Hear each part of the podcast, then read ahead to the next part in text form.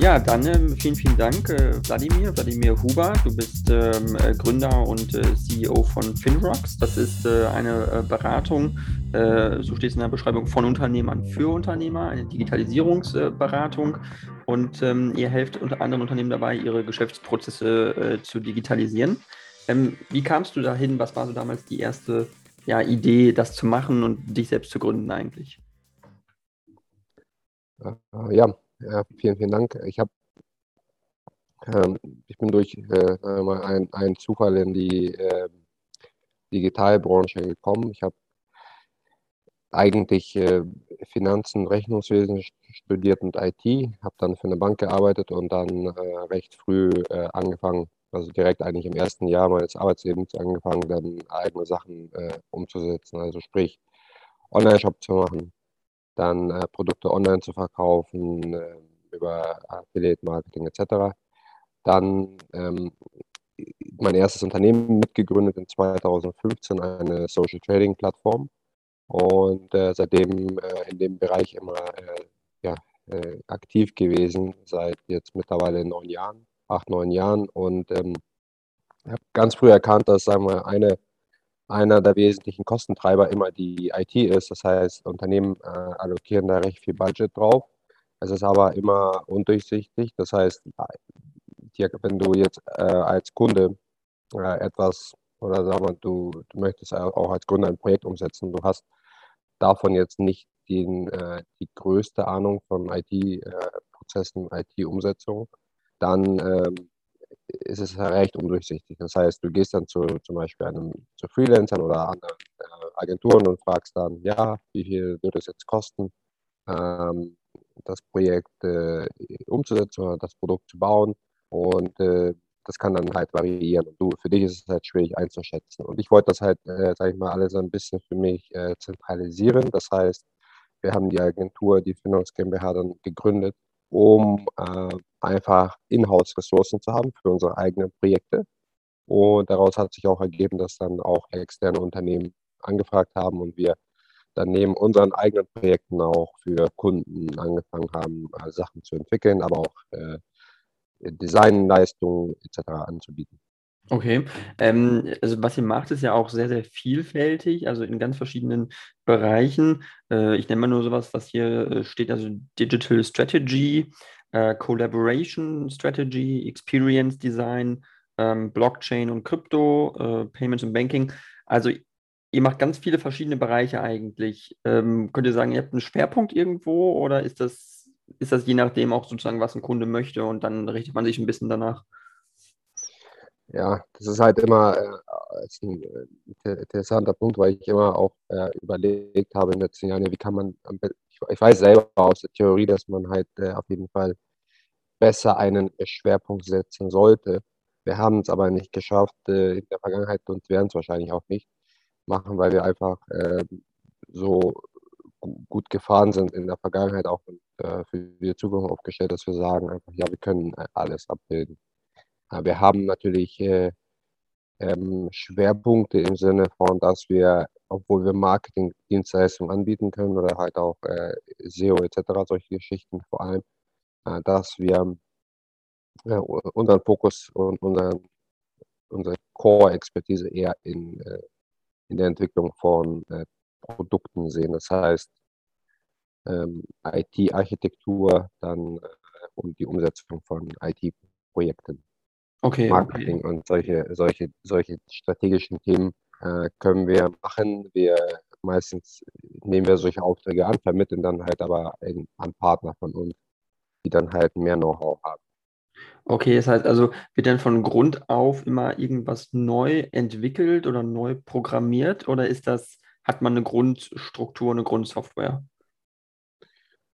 Äh, in, der, in der Regel äh, sind die Anfragen immer ähm, in der IT-Branche ist es immer so, also wenn jemand sogar kommt, äh, wenn ein Kunde kommt und sagt, ja, ich habe jetzt hier, ich möchte ein Krypto-Projekt machen, dann haben wir, dann haben wir äh, White-Label-Projekte, äh, Produkte, die wir potenziell anbieten können. Es ist aber so, dass äh, 99,9 Prozent aus Erfahrung äh, die Sachen halt einfach nicht passen. Das heißt, die müssen dann immer zumindest customized werden, die müssen oder die müssen halt von vornherein ganz neu entwickelt werden. Okay, okay, also ganz neu für den Kunden, weil das habe ich nämlich auch äh, gesehen auf eurer Website, also weil, also ihr macht ja was Blockchain und Krypto angeht. Also mhm. hier steht rund, also Beratung rund um die Tokenisierung von Vermögenswerten und die Anbindung ja. von Blockchain-Lösungen in der Praxis. Also ich habe das nie richtig verstanden mit der Tokenisierung und Tokens und äh, es hat ja auch, also man kennt ja diese Non-Fungible Tokens zum Beispiel, das war ja viel in den Medien. Vielleicht kannst du kurz erklären, was das ist und äh, ja, wie ihr das nutzt. Mhm, okay, genau. Also die, dieses Thema äh, Historie der, von, von Tokens. Also ich bin im Kryptomarkt, Blockchain-Bereich seit äh, nicht von vornherein dabei. Ich habe in 2014 das erste Mal davon gehört äh, und in 2016 das erste Mal halt wirklich dann irgendwelche Tokens gekauft. So, wann das ganze Thema dann hot wurde, äh, war in 2016, 2017 mit diesem ICO-Hype. Also das heißt, ähm, das ist dann halt einfach äh, ICO, Abkürzung für Initial Coin Offering. Unternehmen haben einfach irgendwelche Token ausgegeben und äh, die überhaupt nicht reguliert sind und so weiter oder keine Ansprüche verbriefen etc. Und äh, Anleger, ja, die, die jetzt einfach mal schnell mal ein paar hundert Prozent mitnehmen wollten, haben da, darin investiert. Die zweite Evolutionsstufe, also wir wissen ja alles, was sag mal, 2017, 2018 dann passiert ist, äh, die, der Kryptomarkt ist dann eingestürzt und die meisten Token, also viele der Token sind dann einfach verschwunden. Dann die zweite Evolutionsstufe war dann, dass man sagt, okay, es müsste ein anderer Use Case geben. Und da kamen dann halt sogenannte Security Token ins Spiel. Und das ist der Bereich, äh, den wir halt vor allem verstehen, wo ich auch ein, in der Vergangenheit 2019 bis 2021 ein Startup gegründet habe, ähm, die, das heißt heute Planet Home Investment AG, äh, die sich mit der Tokenisierung von Immobilien beschäftigt hat. Das heißt, was haben wir gemacht? Wir haben einfach ähm, in diesem Fall, äh, ich möchte das jetzt nicht zu, zu komplex machen, in, diesem Fall haben wir äh, Debt-Instrumente, also äh, Fremdkapitalinstrumente verbrieft und in äh, Investoren dann zugänglich gemacht. Aber anstatt dann halt Anteile zu kaufen in Form von Anleihen, haben die Investoren die Möglichkeit gehabt, die Anteile an der Immobilie äh, über Token zu erwerben. Das sind sogenannte Security Tokens. Die können aber ausgestaltet werden mit verschiedenen Art und Weise. Es gibt, es gibt die können äh, sich auf ähm, äh, ähm, Immobilienvermögen beziehen, sie können sich auf Firmenanteile beziehen und auf andere Finanzinstrumente. Mhm. Die sind deut deutlich, ja. Okay, und aber Token, also das ist ja nicht mit, ne, mit einer Blockchain, ist das, also das ist was, was mit der Blockchain zu tun hat, aber wenn du sagst, also weil Blockchain war ja zum Beispiel jetzt kryptomäßig, also Bitcoin war ja sehr, sehr bekannt, das war ja die bekannteste Kryptowährung, aber was hat das jetzt mit Token zu tun wo ist der Unterschied zwischen einem Token und einer Kryptowährung oder ist das vergleichbar oder wo ist da der Unterschied?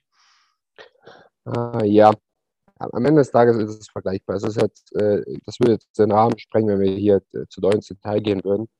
Aber äh, es gibt grundsätzlich, kannst du sagen, es ist vergleichbar. Also der ähm, Bitcoin ist immer was anderes, weil bei Bitcoin an sich den Anspruch erhebt, eine, ja, sowas wie irgendwie Gold, ja, das heißt, oder, oder sogar irgendwann in der Vergangenheit wo, ähm, waren sogar Ambitionen in die Richtung äh, gegeben, dass Bitcoin eine Form ja, von Zahlungsmittel sein sollte. Das wird es natürlich jetzt nicht werden. Äh, eher kommt eher dem äh, Thema Gold näher und äh, Tokens äh, in die, diesem Sinne. Ähm, ja, das ist, äh, wie soll ich sagen, also wenn du, du die, äh, die Finanzbranche ist ja immer recht innovativ und die muss auch innovativ sein, weil man am Ende des Tages immer das etwas, was es schon seit Ewigkeiten gibt, einfach versucht, in eine neue Verpackung zu tun. Das ist die Finanzbranche, wie sie ist, äh, vor allem die, die moderne Finanzbranche, wo dann irgendwelche strukturierten Finanzinstrumente äh, auch schon vor 10 Jahren, 20 Jahren entwickelt wurden. Und das ist jetzt einfach äh, jetzt nochmal ein Geschenk für die Finanzbranche, Security Tokens, ja, weil das einfach heißt, okay, Investor kann jetzt theoretisch äh, nicht mehr, braucht jetzt keine Anleihe zum Beispiel zu zeichnen, wo der Minimalinvestitionsbetrag 1000 Euro ist in der Regel. Das sind die Stücklungen und er ein Depot braucht, sondern er kann theoretisch nur 10 Euro investiert, investieren und braucht dazu nur sein äh, Mobiltelefon. Mhm. Aber das Grundkonzept von äh, Kryptowährungen, Tokens, das sind einfach nur verschiedene Begriffe, verschiedene Ausgestaltungen, aber die sind alle, um deine Frage zu beantworten, sind alle auf der, also fungieren alle auf äh, irgendeiner Blockchain. Das kann auf der Ethereum-Blockchain sein, das kann auf der Solana-Blockchain sein, das kann auf der Bitcoin-Blockchain sein. Hm, okay, okay. Und ähm, siehst du das also als auch eine Art Zahlungsmittel der Zukunft an? Weil das wird ja auch mal viel äh, diskutiert. Ist das wirklich was, was sich durchsetzen wird auf Dauer? Wir haben jetzt letztens gesehen, dass die äh, Kryptowährungen stark eingebrochen sind. Bitcoin und andere sind stark, äh, haben stark gelitten. Wie siehst du das Ganze? Ähm, naja, es ist, es ist, ganz interessant. Ich hatte äh, letztens ein Gespräch darüber ausführlicher. Ich habe, ähm, und zwar, ähm, Kryptowährung und Bitcoin wurden ja eigentlich ins Leben gerufen, damit, damit man äh, als Person Unabhängigkeit hat. Ja, das heißt, ich habe eine Möglichkeit der, äh, des Geldtransfers, eine Möglichkeit, am Wirtschaftsgeschehen teilzunehmen, ohne einen Teil, ohne irgendwie jetzt ein äh, Bankkonto zu haben, mich irgendwo verifizieren zu müssen, etc. Das heißt, ich, hab, ich gehöre dem System an, kann am Wirtschaftskreislauf teilnehmen, ohne jetzt irgendwie, kann, kann, da, kann dabei irgendwo in einem verlassenen Dorf in Afrika sein, wo ich eigentlich nur Internetzugriff brauche. Und dann kann ich Sachen äh, bewegen irgendwo in Asien, so beispielsweise. Jetzt ist es so, dass äh, ähm, nachdem das Thema jetzt doch erfolgreicher geworden ist, als sich wahrscheinlich viele Zentralbanker etc. vorgestellt haben, ähm, und jetzt natürlich diskutiert werden muss, ja, kann sich Bitcoin durchsetzen als Zahlungsmittel oder eine andere Kryptowährung, gab es folgende Initiativen. Es, wurden, es wurde jetzt über den digitalen Euro diskutiert, es wurde über den digitalen Yuan, äh, Yuan diskutiert, also in äh, China. Und in China äh, wurde sogar jetzt schon, äh, wurde sogar schon eine, äh, ja, der erste, also zweieinhalb Millionen Menschen wurden jetzt schon, wurde schon die digitale Währung rausgegeben. Was ist damit passiert? Damit ist Krypto jetzt äh, oder wird Krypto äh, oder das Konzept von Kryptowährung wird jetzt langsam äh, dann äh, tatsächlich zu einer, äh, zu einer offiziellen Währung. Ja, sprich, es wird den digitalen Euro geben, es wird den digitalen Yuan geben. Das ist nur eine Frage der Zeit in meinen, äh, meinen Augen, weil, ich, weil wir sehen ja schon die Initiativen. Nur die ganzen Vorteile, die eigentlich mal angedacht waren vor fünf, sechs, sieben oder eigentlich vor zehn Jahren, länger sogar, als, als Bitcoin äh, ins Leben gerufen wurde. Die sind nicht mehr gegeben, sondern das Gegenteil ist jetzt der Fall, wenn das jetzt durchgesetzt wird mit den digitalen Yuan, digitalen Euro, dann ist es so, dass du als Person, die eine Wallet hat und digitalen Euro hat, noch mehr traceable bist. Das heißt, du bist noch, deine, deine ganzen Aktionen sind dem, äh, sind dem Government, also äh, der, ähm, äh, ja, also den Government nochmal äh, deutlich offener gelegt. Das heißt, die wissen genau, äh, wo du Geld ausgibst, wie viel du ausgibst, für was du es ausgibst. Und wenn die es sogar möchten, soweit geht es sogar im politischen Sinne in China, dann, und du ein schlechter Bürger bist, in Anführungsstrichen, dann kann einfach deine, deine Wallet schnell eingefroren werden und du kannst am Wirtschaftskreislauf nicht mehr teilnehmen. Das heißt, mhm. ja, es wird sich durchsetzen, nur, nur ich glaube leider nicht in der Form, wie das mal ursprünglich angedacht war. Okay, also du siehst also auf jeden Fall die Gefahr, autokratische äh, Systeme wie in China werden auf jeden Fall das nutzen, um äh, Bürger zu kontrollieren, äh, um nachzuvollziehen. Ich meine, es hat ja auch positive Seiten auf der anderen Seite, wo man sagt, Geldwäsche kann dadurch unterbunden werden, ähm, illegale Geldflüsse ähm, äh, über Drogenhandel oder ähm, äh, Prostitution und diese ganzen Sachen. Das kann ja damit schon stark eingedämmt werden, sage ich mal, oder? Ah, ja, nur, äh, das ist halt immer ein valides Argument, das wird auch jeder Politiker jetzt irgendwoher natürlich hervorheben. Nur wenn du ähm, die Historie anschaust und äh, dann, ähm, oder sagen wir, hinter äh, solchen Themen wie Geldwäsche etc., dann äh, hat es das immer gegeben, egal in welcher Form, und es wird es immer geben, egal in welcher Form, und man wird es niemals äh, einschränken können. Aber es ist natürlich ein sehr schönes Argument, das rauszuholen und sagen, ja, das ist der Vorteil. Aber es hat natürlich trotzdem andere Vorteile. Mhm. Also sagen wir mal, wenn man jetzt einen digitalen Euro hat, also sprechen wir mal jetzt äh, von der Inflation, die wir jetzt haben, äh, wenn man es schafft, diese Konzepte der von Bitcoin und Co. jetzt wirklich in ein in das System äh, von also das Fiat-System sozusagen einzuführen, wo halt die Zentralbank äh, äh, für die Geldmenge verantwortlich ist. Und es schafft dann halt quasi das auf die Blockchain zu legen und dass jeder da Einsicht hat im Grunde, wie viel, äh, und es, sagen wir, jeder Einsicht hat und es von vornherein schon bestimmt ist, wie viel Geld gedruckt werden kann, sozusagen digital gedruckt werden kann. Dann kriegt man, hat man natürlich noch, hat man natürlich Vorteile für äh, das äh, Wirtschaftsgeschehen und solche, um und solche Probleme zu verhindern, wie wir sie jetzt haben, wo halt einfach eine extreme Inflation herrscht und äh, unendlich viel Geld gedruckt wurde, etc. Mhm. Ähm, weil man das deutlich besser regulieren kann. Ja. Genau, weil du, du sagst, die Geldmenge wird künstlich begrenzt durch sowas. Sie wird nicht, also bei, bei Blockchain kann man sie nicht beliebig oft äh, groß vermehren, sage ich mal. Ähm, das heißt, das würde Inflation verhindern. Auf der anderen Seite, wenn jetzt die Blockchain, die ist ja komplett unreguliert von Staaten. Also äh, alle Kryptowährungen, die sind ja nicht, werden ja nicht wirklich kontrolliert. Also Bitcoin nicht und äh, äh, ich weiß nicht, was es noch alles gibt. Ähm, das heißt, die sind ja nicht in Kontrolle des Staates, und die, aber sie kreieren ja eine zusätzliche Geldmenge, oder nicht? Oder ist das was, was man so nicht sehen kann, auch als ein zusätzliches Geld, äh, ein Geldwert, der dann da ist irgendwie? Oder das damit, ist es damit nicht zu vergleichen? Weil du gerade gesagt hast, dass es irgendwo in das ähm, Zentralbanksystem, wenn müsste es eingespeist werden, dass man es von einer Geldmenge irgendwie balanciert, dass es nicht zu viel wird am Ende. Aber jetzt ist es ja komplett losgelöst und quasi parallel zum jetzigen Geldsystem. Ja, genau. Es ist jetzt einfach auch ein äh, Experiment sozusagen. Das heißt, die letzten Jahre waren davon geprägt, einfach, ja, was können wir machen? Keiner, also von der, von der Seite der äh, Krypto-Enthusiasten, sage ich mal, keiner hat das so wirklich auf dem Zettel gehabt, dass es so erfolgreich wird. Und jetzt ist es so erfolgreich geworden, das ganze Konzept. Und natürlich wenn ein digitaler Euro kommt, dann wird, wird natürlich eine, dafür eine, eine, eigene Blockchain kreiert. Äh, das heißt, es wird nicht auf einer existierenden Blockchain geschehen. Vielleicht auf einer existierenden, auf der Ethereum, das kann ich mir noch vorstellen, aber dann halt trotzdem eine eigene Subchain. Das heißt, äh, es ist nur auf dieser, auf dieser eigenen Blockchain, die auch vom komplett vom Staat oder von zum Beispiel von der EU wenn wir über den Euro sprechen, kontrolliert wird, ähm, äh, rausgegeben. Okay, verstehe, verstehe. Und, und, und, da kannst du halt dann Parameter festlegen, wie viel kann denn, wie viel ist die maximale Menge. Dann kann ich dann auch wieder was äh, emulieren, indem ich verbrenne äh, oder ich kann mehr drucken, digital drucken sozusagen, indem ich äh, so einen äh, Konsensmechanismus habe. Das heißt, Leute, es müssen dann Leute sich quasi darauf einigen, mhm. dass dann äh, mehr rausgegeben wird.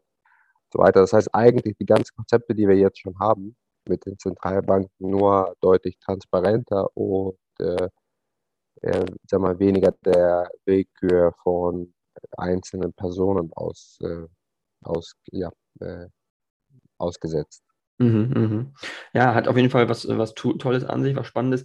Ich wollte nicht zu sehr äh, bei dem Thema bleiben, aber ich habe trotzdem noch zwei Fragen an dich, weil du ja Experte bist auch in dem Bereich, weil ihr damit zu tun habt und du dich da auskennst und du äh, meinen Zuhörerinnen und Zuhörern bestimmt auch da äh, weiterhelfen kannst, weil ich glaube, viele Leute verstehen das auch noch nicht so ganz, das Konzept. Also es gab einmal in Deutschland eine, eine Firma, ein Startup, die haben auch so einen Blockchain, äh, auf, einer Blockchain-Basis was entwickelt, wo man Kryptowährungen speichern konnte irgendwie, weil es war so eine, auch so eine Art Wallet oder so. Ähm, und die wurde dann aber irgendwann aus Berlin war das, glaube ich, und die wurde dann irgendwann gehackt. Und dann kam irgendein Hacker an und hat dann, ähm, weil da Leute Geld eingezahlt haben in dieser, in dieser, in diesem, diesem Safe, sage ich mal, hat er das Geld dann entnommen und äh, weil es einen Fehler in der Programmierung gab oder so. Ich weiß nicht, ob dir das bekannt ist, was da passiert ist. Ähm, wie schätzt du sowas ein, dass es dann so ja auch schnell dazu kommen kann, dass Leute auch Geld verlieren können vielleicht? Hm, ja,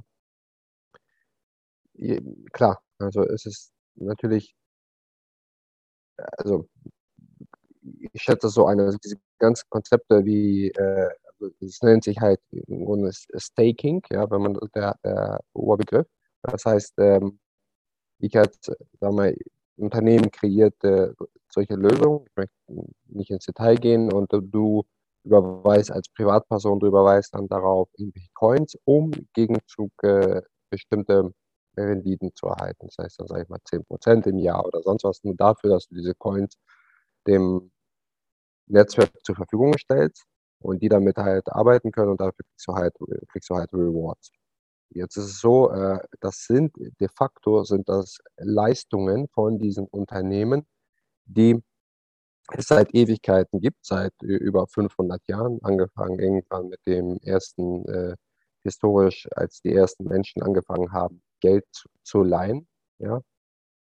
Äh, und äh, heute äh, sind das eigentlich Services, die nur Banken, regulierte Finanzinstitute anbieten können. Jetzt kommen da irgendwelche Startups, die machen das halt und es funktioniert und so weiter. Klar, die sind natürlich nicht so weit entwickelt und haben natürlich nicht das Know-how und haben auch nicht die Historie, um äh, sich, sich gegen Hacker zu schützen. Das heißt, Banken werden wahrscheinlich, oder ich weiß es auch, einfach zigmal häufiger angegriffen von irgendwelchen Hackern. Nur Banken sind halt abgesichert, weil die halt aus der Historie, aus der Vergangenheit gelernt haben und sich optimiert haben, dass sowas nicht passiert. Bei kleinen Unternehmen, die dann halt jetzt irgendwie kommen, die haben schnell Erfolg, die haben große Mengen, die können natürlich schnell gehackt, gehackt werden. Das passiert eigentlich täglich in, in, irgendwo, in irgendwelchen Unternehmen weltweit im Kryptobereich, dass die halt Geld verlieren. Und ähm, dazu, und wenn wir jetzt ein paar Jahre ähm, nach vorne denken, dann äh, werden diese Dienstleistungen, die von diesen Unternehmen angeboten werden, von diesen äh, Startups, äh, zwangsläufig auch reguliert werden müssen, weil sie de facto ja äh, Kreditgeschäft machen, in diesem Sinne, dass sie halt Geld verleihen, also dass sie Geld nehmen und dafür halt äh, Zinsen äh, an, die, an die Investoren auszahlen oder halt selber Geld verleihen. Das heißt, es muss zwangsläufig dann reguliert werden. Ja, mm, das, okay. das, das, ja, da, okay. wird das, da wird es auch sicherer. Okay, verstehe. Nee, ähm, da hast du mir auf jeden Fall schon geholfen äh, mit der Aussage. Ähm, jetzt noch die letzte Frage zum Thema Blockchain. Es gibt ja ähm, Leute, die auch also Spaßwährungen so ein bisschen jetzt hypen, also ähm, Kryptowährungen, Dogecoin, äh, Shiba Inu und aber das sind nur die bekanntesten, weil die mit einem mit äh, Elon Musk in Verbindung gebracht werden, der die eben auch auf Twitter und anderen Medien äh, total gehypt hat. Dann sind die ja auch einmal kurz hochgeschossen, explodiert und dann danach aber leider wieder gefallen. Ähm, wie siehst du das, dass solche Währungen auch äh, ja, äh, irgendwo gehypt werden, wo aber nicht klar ist, ob die sich wirklich durchsetzen? Weil es gibt ja Zehntausende Kryptowährungen, wo man nicht weiß, bleiben die für immer da? Ja, es ist äh, einfach, das triggert halt den Menschen, ja, wie er halt, wie er halt ist. Der mag halt schnell irgendwo äh, schnelle Renditen Geld, äh, Geld verdienen und äh, auch ein Teil von irgendetwas sein. Und das sind also solche Meme-Coins, ja, äh, Dogecoin oder Shiba Inu. Und äh, die haben äh, einfach gar keine Substanz, außer ich gehe da mal rein und versuche ähm, mal einfach mal ein bisschen Geld zu verdienen. Das gleiche wie mit diesen äh, mit, mit, mit den Aktien, mit diesen Meme-Aktien ähm, wie GameStop etc., die dann halt hoch und runter gehandelt wurden. Also die, äh, diese Konzepte an sich, die haben halt einfach, äh, ja, die haben kein Fundament. Das ist äh, heute da, morgen äh, wird es schon, oder in ein paar Jahren werden wir nur noch äh, darüber schreiben, werden überhaupt nur sagen, wie, was haben die Menschen da bloß gemacht. Auch allgemein über den ganzen Kryptomarkt, da bin ich mir sicher, weil das, weil wir halt trotz der Erfolge, äh, die wir jetzt haben, werden halt die meisten Coins, die jetzt da sind, auf coinmarketcap.com zum Beispiel, die werden halt einfach, sind über 10.000 Stück oder sowas, die alleine dort gelistet sind, die werden halt äh, alle verschwinden, also die meisten davon werden halt verschwinden. Okay, weil also. Die keine Substanz haben. Okay, du meinst schon, also 99 Prozent kann man davon ausgehen, das wird verschwinden innerhalb der nächsten paar Jahre. Ja, ja, da bin ich mir sehr, sehr sicher. Okay, okay, weil jemand wie, wie Elon Musk ähm, ist ja jemand, der sehr viel Einfluss hat als Unternehmer und auch als Influencer, kann man schon fast sagen. Was hältst du davon, dass jemand so dann auch Märkte beeinflussen kann, wenn er sagt, äh, ja, ähm, jetzt hier Dogecoin kaufen, das ist total gut und ich glaube an Dogecoin und an die Währung und so weiter und so fort. Ähm, obwohl, wie du jetzt sagst, technologisch diese Währung keinen Vorteil hat gegenüber der, Bitcoin, der Bitcoin-Währung oder der Ethereum-Währung. Wo, obwohl ich da auch den Eindruck habe, dass Leute da manchmal noch unterscheiden, weil manche sagen, bei Ethereum ist das, das irgendwie technisch alles sinnvoller, das ist ein Konzept irgendwie als aus einem Guss und Bitcoin irgendwie auch nicht. Also bist du auch eher so ein Anhänger von Ethereum und äh, ja, wie mal drin. Also zu der ersten Frage, äh, also ihr Musk und Co., ähm, die, ich meine, er weiß ja, er ist ja ein schlauer, ein schlauer Mensch, er weiß ja genau, was er äh, machen darf, was er nicht machen darf. Das heißt, mit diesen Aussagen äh, manipuliert er ja de facto nicht. Also wenn man jetzt einfach nach der SSC gehen würde, die dann halt irgendwelche Faktoren untersucht. Er, das Einzige, was er macht, ist, dass er halt auch, auch Spaß, ich meine, das ist, man könnte ihn jetzt auch mehrere äh, Stunden diskutieren, was äh, ja, sein, seine Person, in Anführungsstrichen, aber ähm, klar ist es für den, für den Kleinanleger, der jetzt einfach das erste Mal von Dogecoin etc. gehört hat, wenn Geld verliert, verliert, ist es ärgerlich, aber auf der anderen Seite grundsätzlich sollte man niemals auf irgendwelche Gurus im, im Internet hören, weil die, ja, wenn die Gurus wären, wären die wahrscheinlich nicht im Internet. Also ich sag hm. mal so, jetzt nicht Elon Musk, sondern irgendwelche anderen Influencer, die dann halt auf YouTube irgendwelche Coins äh, hypen. Mhm. Genau, was das äh, Fundament angeht von, von Bitcoin und Ethereum, ja, du hast recht. Also mit Bitcoin, wie gesagt, Store of Value eher vergleichbar mit Gold. Das, ist, das hat nur einen Wert, äh, weil genug Leute daran glauben, tatsächlich. Und deswegen hat es einfach jetzt einen gewissen Wert. Wenn jetzt morgen keiner mehr daran glaubt, dann hat es einfach keinen Wert, weil damit kannst du halt nichts anfangen. Okay. Dann, äh, und Ethereum egal ob Leute daran glauben oder nicht, das hat halt einen Wert einfach, weil sehr, sehr viele Entwickler auf Ethereum arbeiten, eigentlich die meisten. Das ist wie ein Betriebssystem, wie Windows.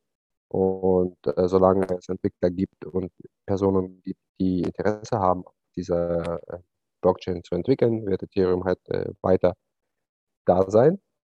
Der Preis des Tokens, das ist natürlich jetzt subjektiv, das hat, der ist natürlich eine Kombination aus Nachfrage nach Ethereum für Entwickler, aber auch Nachfrage nach Ethereum äh, von einfach Leuten, die denken, ja, Ethereum hat ja ein Potenzial für bla bla bla bla, bla und deswegen investieren die ähm, mm, dort. Okay. Okay, verstehe. Aber es hat mehr Substanz, ja. Es hat mehr Substanz. Definitiv. Hat mehr Substanz, okay. Ja, ähm, ähm, total spannend. Ähm, ich würde gerne noch ein bisschen weiter darüber sprechen, aber ich hatte auch noch äh, ein paar andere Themen äh, vorbereitet. Und zwar, äh, du hast eingangs gesagt, äh, du hast auch eine andere Firma schon gegründet. Die gibt es oder läuft jetzt wohl unter anderem Namen. Ähm, wie ist das für dich, wenn du sagst, als Gründer, möchtest du Firmen gründen äh, und die nur für eine kurze Zeit haben und dann verkaufen und dann wieder was Neues zu gründen? Oder bist du jetzt in dem Fall von Finrocks äh, so ähm, orientiert, dass du da langfristig dranbleiben möchtest und ähm, ja, das so siehst? Ja, genau. Also bei, äh, also wie, wie, ich eingangs erwähnt habe, äh, Finrox ist ja eine, eine Beratungsfirma.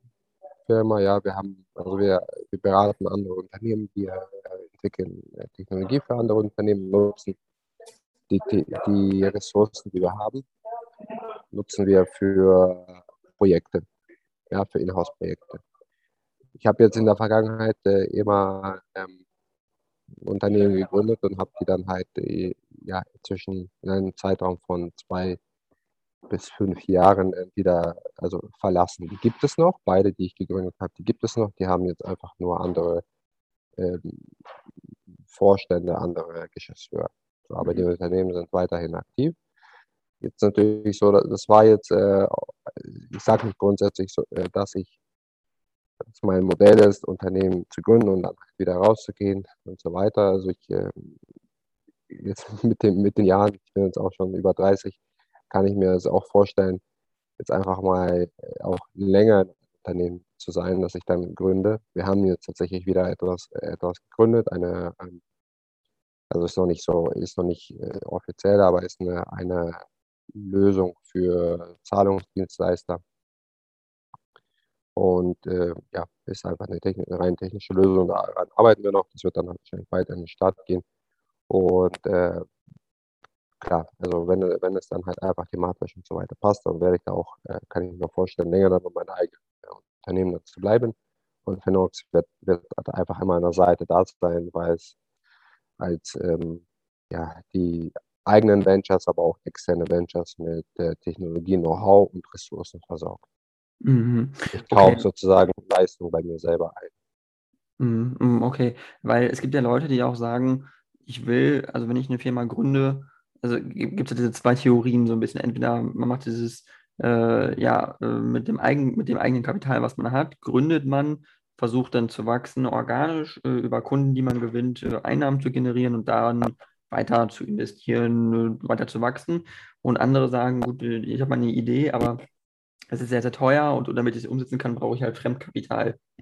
Wie steht ihr zu diesen beiden ja, Schulen, sage ich mal, die es bei Gründern gibt? Und würdest du eine vielleicht empfehlen für, für Leute, die jetzt vielleicht auch zuhören und sagen würden, ich könnte mir vorstellen, was zu gründen?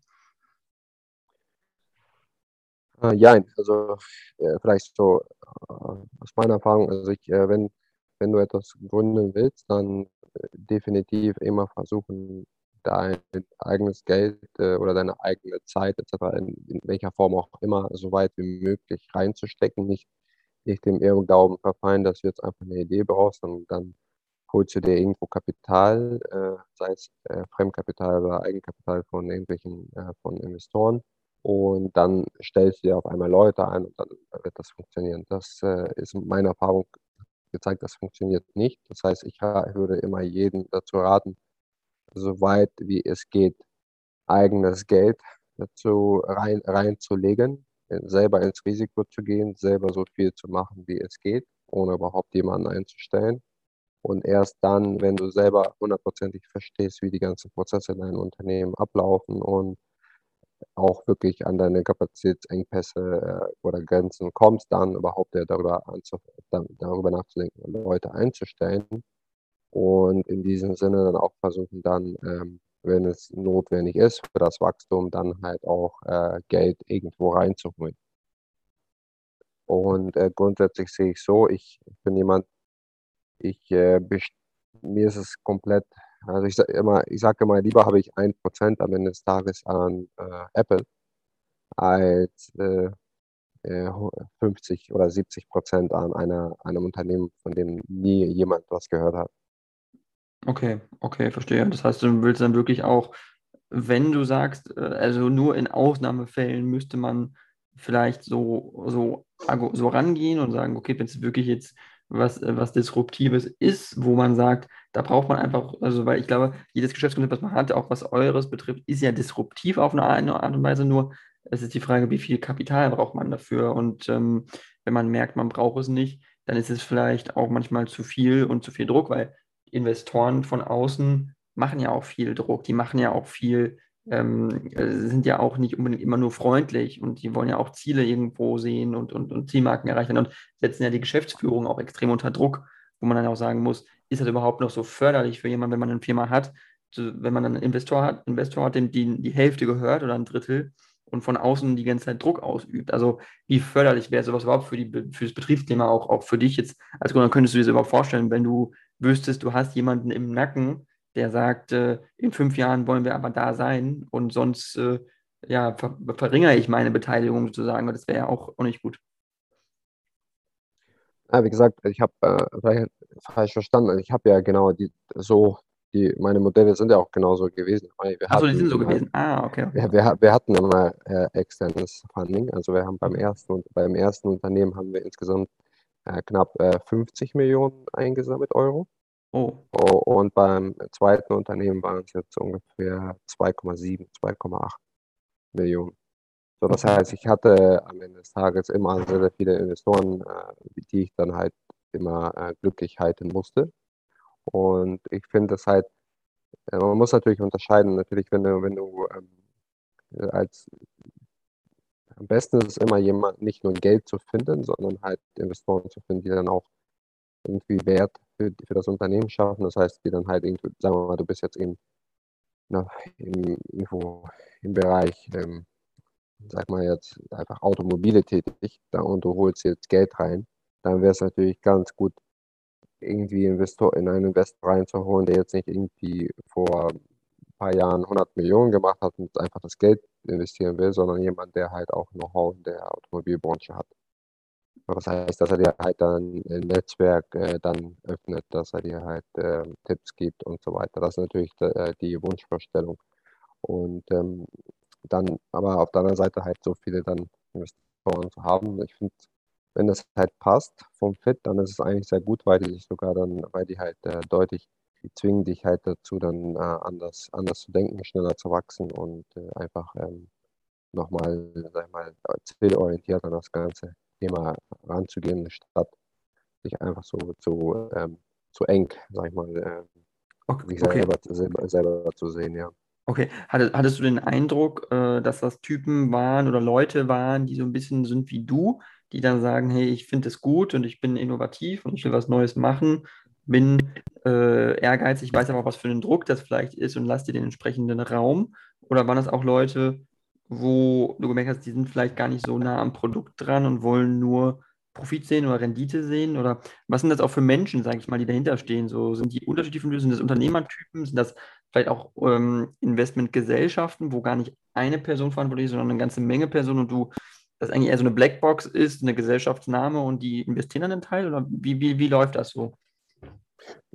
Genau, also so kannst du es eigentlich sagen. Also die meisten, egal auch wenn die jetzt zum Beispiel mit meinem vorigen Beispiel, wenn jemand auch branchennah ist und so weiter und Erfahrung hat, heißt es nicht, dass die dir da, dass die, wenn die morgens aufstehen, dass dein Unternehmen, wo die rein Geld reingelegt haben, das ist halt das, der erste Gedanke ist für die am Morgen. Ja, sondern du musst sie halt in Anführungsstrichen zu ihrem Glück zwingen und äh, das ist dann am Ende des Tages, du kannst es halt, äh, das liegt halt bei dir selber, wie weit du da gehst. Du kannst es natürlich dann halt komplett äh, versuchen auszureizen. Ja, das heißt dann, sei es eine Privatperson, sei es irgendwelche Gesellschaften, dass du halt einfach äh, die versuchst, soweit es geht, ähm, auszunutzen, sage ich mal. Also es jetzt äh, klingt jetzt positiv, soll jetzt positiv klingen, einfach deren die Vorteile, die sie bringen, äh, für dich so weit es geht zu nutzen. Aber keiner wird dir quasi sagen, was du zu tun hast, weil das ist halt ein Thema, die sind äh, Investoren und du bist der Geschäftsführer oder der Vorstand und am Ende des Tages äh, bist du für jede Entscheidung selber verantwortlich und wenn das Unternehmen kein Geld hat äh, und äh, pleite geht, dann äh, wirst an den Pranger gestellt und nicht die Investoren.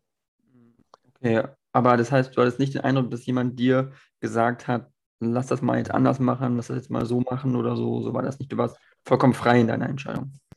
Äh, ja, also du musst natürlich, du bist nicht frei, weil ich kann, ich kann nicht eine Entscheidung treffen und dann später sagen, äh, ich habe die Entscheidung getroffen, sondern du triffst eine Entscheidung, kommunizierst das halt mit zu, zu allen, holst dir quasi das, das Go, das Ja von allen, zumindest auch wenn die das halt nur gesehen haben, aber nicht darauf geantwortet haben, aber zumindest zur Kenntnis genommen haben, dann kann dir keiner hinten raus sagen, äh, dass du es nicht gesagt hast, dass du es nicht, dass du, dass du ähm, die mit deiner Entscheidung, die du jetzt getroffen hast, auf irgendeiner Form überrascht. Okay. Das ist das Allerwichtigste. Das heißt, sie alle, alle äh, darüber zu informieren, was du machst und nicht einfach zu machen und dann zu sagen, oh sorry, es hat nicht geklappt und oder sorry, es hat geklappt. Mhm. Okay, aber, aber Investoren, also wenn Sie jetzt sagen, also du sagst jetzt zum Beispiel bei dem einen Unternehmen, da habt ihr über 50 Millionen Euro eingesammelt für eure Firma, das ist ja enorm viel Geld. Ähm, das heißt, das sind ja schon Firmen dahinter oder, oder Investoren, die haben ja schon viel Geld, sage ich mal. Ne? Und dann haben die ja auch knallharte Interessen zu sagen, gut, wir wollen jetzt auch, dass das mehr wird im Zweifel.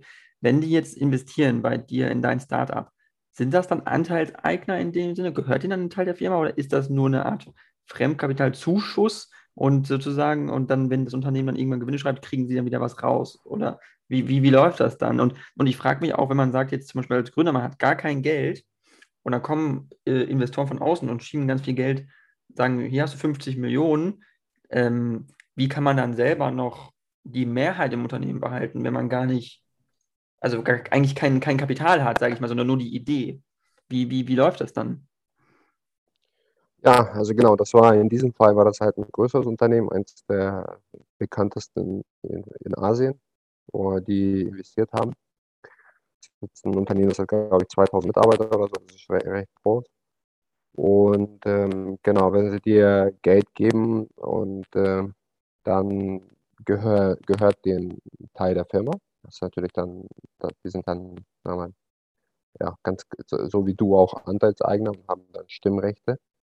Und wenn du, und die andere Frage von dir, ja, wie läuft das, ähm, wenn du nichts hast sozusagen? Ja, klar, weil du, was du ja geschaffen hast, ist die Idee und du hast ein, einfach ein, ein Unternehmen und das Unternehmen macht ja zu der Zeit ja schon Geld.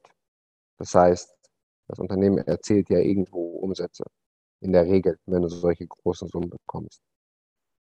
Und das, ist, und das bepreisen die Investoren, weil die sehen, okay, wenn es heute zum Beispiel 5 Millionen im Jahr zählt, dann weiß ich, dass es halt, wenn es so weitergeht mit dem Wachstum etc., dass es halt in den nächsten äh, 10 Jahren dann 150 ist im Jahr. Und das bepreisen die halt in der Zukunft und deswegen geben sie das entsprechend das Geld, weil die wissen, äh, grob gerechnet, äh, wenn es heute 10 macht und dann hast du ein Multiple auf deinen Umsatz von beispielsweise 5, dann ist das Unternehmen 50 wert, 50 Millionen. Wenn es dann in ein paar Jahren 150 macht, das mit dem gleichen Multiple, dann sind es halt irgendwo 700 Millionen. Und wenn die 50 Millionen geben, jetzt eine Milchmädchenrechnung, dann äh, haben die, sagen wir mal, haben die ihr Geld dann sozusagen verzehnfacht, was sie Okay, gegeben okay. haben. Okay, das heißt, also es gibt, also es gibt eine Bewer- Bewertung von dem Unternehmen im Sinne von, gut, ihr habt Umsätze erzielt, dann kann gesagt werden, ihr habt dann schon eine Marktkapitalisierung oder eine, eine Marktkapitalisierung, sozusagen Be Bewertung dieser Firma und dann mhm. ist es wert, einen gewissen Wert da rein zu investieren und einen Anteil zu kaufen.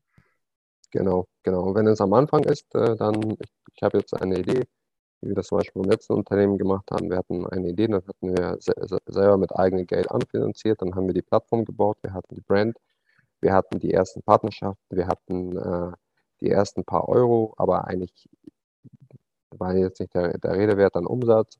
Und da haben wir das Geld dann lediglich darauf bekommen, dass wir halt einfach sa- gesagt haben, okay, wir ähm, haben das und das, wir haben ein starkes Team, wir haben das und das und wir erwarten das und das und haben dann einfach selber, äh, weil du ja das irgendwie quantifizieren kannst, schreibst du halt als Gründer selber ein Preisschild an dein Unternehmen. Bei uns war es damals in der ersten Runde waren es äh, 5 Millionen Euro. Das war die Bewertung des Unternehmens. Okay, interessant. Ähm, und das heißt, aber würdest du jemandem empfehlen, der sich jetzt gründet und äh, sagt, gut, ich brauche aber jemanden, der mir Geld gibt, äh, aber du weißt nicht, also oder du hast noch nicht die mega Umsätze generiert.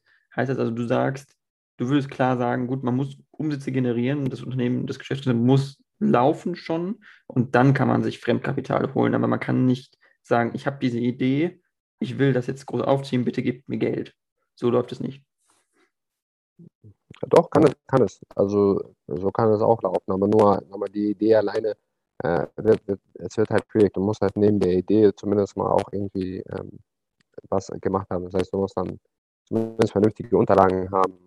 Du musst äh, besch- wie- MVP haben, dass zumindest das Produkt äh, in ansatzweise da ist, zumindest mal irgendwelche Designs oder einfach ein Prototyp und so weiter. Also dass du einfach irgendwas äh, vorzeigen kannst. Okay, Wenn du okay. jetzt, wenn du, wenn du jetzt einfach nur quasi ja eine E-Mail schreibst und sagst, ich habe die und die, die Idee, gib mir Geld, das äh, wird, wird kein, kein, kein vernünftiger Mensch machen. Okay, also einen Plan muss man auf jeden Fall haben. Und ähm, dann eigentlich nur eine Frage persönlich, weil dieses, es gibt immer diese Series-Definierungen. Ich weiß nicht genau, warum man das macht. Series A, B, C oder so. Mhm. Kannst du erklären, was das ist und warum man das so unterscheidet irgendwie in Investitionsrunden? Äh, ja, also genau, das sind Runden, das heißt, es gibt da, sagen wir mal, grob, gibt es halt, äh, also man kann die noch weiter auffächern, aber es gibt halt äh, Seed, es gibt dann äh, Series A, Series B, Series C, Series D, etc. Und das einfach nur für Unternehmen, ja, einfach Events, wo sie sich halt Geld reinholen. Das heißt, wenn ich jetzt gründe dann und ich habe noch gar nichts, ja, dann nennt sich das sogar noch Pre-Seed. Dann, das heißt, ich habe einfach nur eine Präsentation und ein Konzept und hole da jetzt schon Geld rein, dann wäre halt der Pre-Seed-Finanzierung. Wenn ich schon ein bisschen Prototyp etc. habe, dann ist es halt äh, Seed. Und wenn ich dann die ersten Umsätze habe, dann wäre es halt äh, Series A. Series B wäre dann halt für, ich habe dann schon die ersten Umsätze, ich habe schon meine Marketingmaßnahmen, sind schon vernünftig, ich weiß, wie ich skaliere, dann wäre es halt Series B.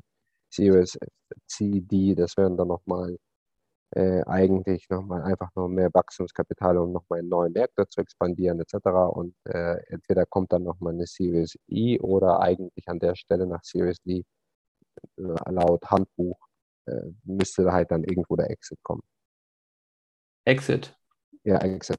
Genau, das heißt, dass du dein Unternehmen dann halt irgendwo verkaufst oder es an die Börse geht oder so weiter. Ah, okay, okay, okay, okay. Gut, verstehe, ja, gut. Das heißt, und das ist auch, den Plan hättest du für dein Unternehmen, für Finrocks, wäre das was, wo du sagst, Börsengang, das ist was, was ich mir vorstellen kann, oder?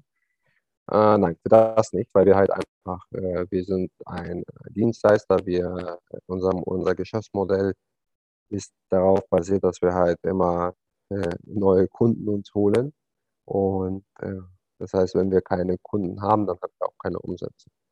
Das, das ist nicht sexy genug für irgendwelche äh, Börsengänge etc. Das kann das Einzige, was passieren kann, dass halt irgendein größeres, eine größere Agentur kommt und sagt, ja, wir finden euch spannend, wir würden euch gerne halt einfach kaufen. Das heißt, man kauft dann halt einfach die Brand, äh, den Kundenstamm und die, die Angestellten. Ja, könnte passieren, aber glaube ich nicht, will ich auch nicht, ehrlich gesagt, weil ich das einfach nur für mich selber halt als äh, das werde ich halt äh, immer privat halten, das Unternehmen. Wir haben auch nur zwei Anteilseigner und das wird auch so bleiben. Und äh, alles andere, was ich dann halt noch mache, wie gesagt, wir haben jetzt gerade ein Unternehmen, woran wir arbeiten, ein Startup, da, das sind dann halt, äh, da ist halt immer von vornherein immer der, der Plan, entweder an die Börse zu gehen oder das Unternehmen zu verkaufen. Okay, okay. Ähm, es gibt äh, bei Gründern hm, die Überlegung, Leute, die ein Unternehmen gründen, die können niemals in Rente gehen. Also die gehen niemals in Rente und können sich nicht vorstellen, ja, einfach irgendwann aufzuhören zu arbeiten. Kannst du dir vorstellen, irgendwann aufzuhören zu arbeiten oder würdest du äh, durcharbeiten bis 85 und dann gucken? Ja, genau, so ist es. Also ich äh, Rente kann ich mir nicht vorstellen. Ich kann mir auch äh, keinen Tag ohne Arbeit vorstellen. Also ich bin ja eigentlich die letzten zwei Wochen im Urlaub gewesen, sozusagen im Urlaub und äh, heute auch eigentlich, aber ich, äh, ich arbeite immer also mein, mein Handy ist immer dabei, Laptop ist immer dabei und das wird auch, glaube ich, also immer, immer so bleiben. Also ich werde nicht in, in Rente gehen. Ganz weil, weil na, ich wüsste nicht, was ich da machen soll. Also ich trenne das nicht. Ich kann, ich kann nicht, es nicht trennen zwischen, hier ist meine Arbeit und Freizeit, weil das ist für mich ein Teil äh, meines Charakters, ein Teil meines Lebens und das gehört einfach so viel so dazu wie, wie Sport, so dazu wie Familie, so dazu wie alles andere. Also okay, weil das, ist, das Spannende ist ja, dass Gründer äh, extrem viel Zeit aufwenden für ihre Unternehmen, ganz, ganz viel Zeit reinstecken müssen. Und äh, aber andere junge Leute, die jetzt in Startups vielleicht anfangen zu arbeiten als Angestellte oder in größeren Unternehmen als Angestellte nach der Uni einsteigen oder so, die sagen halt, okay, ich möchte aber eine gute Work-Life-Balance. Das hört man jetzt immer wieder und so. Ne? Man, möchte weniger arbeiten, man möchte mehr Homeoffice machen. Äh, es gibt Gespräche, manche machen eine Vier-Tage-Woche oder so, von, von Montag bis Donnerstag. Wie stehst du dazu? Wie siehst du das Ganze so? Aus der Perspektive, dass, wenn man wirklich was gründen will, muss man ja doppelte bis dreifache an Zeit reinstecken, sage ich mal. Und ja, es gibt Leute wie Elon Musk oder so, die sagen halt, ähm, nein, äh, ich will, dass meine Mitarbeiter 40 Stunden pro Woche im Büro sind, ansonsten sind sie gefeuert. Hat er mal so gesagt, ging letztens viral. Wie, wie siehst du das so? Wie, wie bist du dazu eingestellt? Hm, ja, also ähm, ich denke mal, jeder soll, soll, also man kann, man kann halt schwierig, äh, es ist schwer, schwer zu, zu vergleichen. Ja, also jeder Mensch ist anders. Man darf auch nicht Angestellte mit äh, Unternehmern äh, vergleichen in dem Sinne. Und ähm, ja, also ich, ich selber sage halt äh, am Ende ähm, des Tages zählt der Output und wenn er, wenn er der Meinung ist, dass es für sein Unternehmen gut ist und er zahlt ja am Ende das Gehalt der, der Angestellten, dann hat er ist es sein Recht, das zu, äh, zu bestimmen. Mhm. Okay, aber du bist nicht jemand, der jetzt gegen Homeoffice ist oder so oder äh, gibt der Regelung 100% Homeoffice, also 100% von zu Hause aus arbeiten irgendwie. Bist du da Anhänger Mhm. von oder wie, wie siehst du das? Ähm, mir ist es wirklich äh, gleichgültig. Wie gesagt, ich, mich interessiert nur, dass halt der Output da ist. Und ich selber ähm, bin zum Beispiel selber gar nicht so oft im Büro. Ich äh, bin, ich mag es einfach unterwegs äh, zu arbeiten. Das heißt dann in, so in solchen, auf irgendwelchen Reisen, irgendwo im Hotel, äh, irgendwo in anderen Locations, gar nicht so zu Hause, aber so im Café oder irgendwo anders. Und ähm, bei den Mitarbeitern äh, muss man halt auch unterscheiden. Manche können das halt mit dieser, mit dieser Verantwortung in Anführungsstrichen umgehen, dass sie sagen, okay, ich, ich weiß es zu schätzen, dass ich diese Freiheit habe und ich gebe dann noch mehr Gas und manche äh, sind dann, nutzen das halt komplett aus und das muss man halt einfach äh, sehen. Aber so habe ich da keine Präferenzen oder sonst was. Also Hauptsache der Output ist da. Mhm. Und das würde man früher oder später merken, ob der Output Ja, da ist oder nicht. klar, klar, weil da, du merkst auch, ob der Mitarbeiter oder die Mitarbeiterin einfach äh, grundsätzlich äh, eine Motivation von innen hat. So, aber das liegt natürlich auch ein Stück an dir und wie du das halt äh, rüberbringst, aber genau. Okay, weil, weil es gibt, ähm, ich habe das mal gehört von der Sparkasse, dass äh, die Leute ins Homeoffice schicken und dann haben die so eine Art Online-Button, wo dann die äh, Abteilungsleiter prüfen können, ob die Leute äh, im Homeoffice halt online geschaltet sind oder nicht. Die können es jetzt über die Kamera jetzt nicht überprüfen oder so. Und das Merkwürdige ist ja auch, wenn man diesen Online-Button hat, kann man ja den anmachen und trotzdem auf dem Sofa chillen, sage ich mal. Also du bist auch nicht jemand, der sagen würde, man muss da jetzt äh, in dem Sinne jetzt äh, in Echtzeit kontrollieren, ob der Kollege gerade am Arbeitsplatz ist oder nicht. Mm, Nein, überhaupt nicht. Also weil, warum machen die das? Halt anscheinend haben die halt zu wenig, äh, zu wenig Arbeit für ihre Mitarbeiter. Und das, das ist, das, also wenn wenn man jetzt jemals mit der Sparkasse zu tun hat, zu tun hatte, dann weiß man halt, dass es so ist und die einfach komplett alle super chaotisch sind dort. Und ähm, wenn du aber jetzt in der Situation, in der du, vor allem bei uns zum Beispiel, ein kleine, kleineres Unternehmen und du einfach genug Aufgaben hast und ich jeden Tag, also quasi in Minutentakt oder in Stundentakt oder der Person irgendwelche Aufgaben gebe oder die Liste halt immer größer wird und die nicht abgearbeitet wird, dann spätestens im Meeting, dann im Wochencall, äh, wird das halt deutlich und äh, dann na, muss halt dafür eine Erklärung her. Und dann nützt dieser Button halt hier nichts, ja, weil kein Output da war. Ja, richtig, richtig. Ähm, ich finde es gut, dass du es ansprichst, äh, zum Abschluss noch, äh, weil sonst haben wir gleich keine Zeit mehr. Aber äh, das mit dem Meeting ist so eine Sache, wo ich nie so ein Anhänger von bin, weil ich irgendwie immer dachte, also ich bin jetzt noch Student, äh, mache jetzt gerade mein Masterstudium, aber ich habe zwischendurch gearbeitet nach dem Bachelor und ich bin immer der Meinung gewesen, Meetings bringen es halt so gar nicht. Also ich bin wirklich so der Meinung, so, du sitzt da rum, hörst irgendwelchen anderen Leuten zu, äh, dir persönlich bringt es aber nichts, weil es irgendwie nur deren Aufgabenbereich betrifft und äh, für eine gesamte Gruppe von 10, 15 Leuten, wenn es eine große Gruppe ist oder lass es auch nur fünf Leute sein in einem Meeting, ist es für 80 Prozent der Leute nur Zeitverschwendung, weil die nichts irgendwie dazu beitragen können. Also es gibt keinen konkreten Fortschritt meiner Meinung nach in einem Meeting, also wo man sagen kann, jo, da hat man jetzt richtig einen Output. Siehst du das auch so oder wie siehst du das?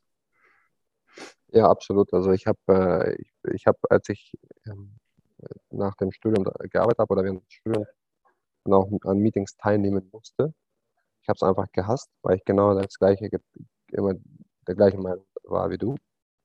Und ähm, nach wie vor halte ich halt äh, vor allem bei größeren Unternehmen größten Teil der Meetings für überfällig, äh, überflüssig.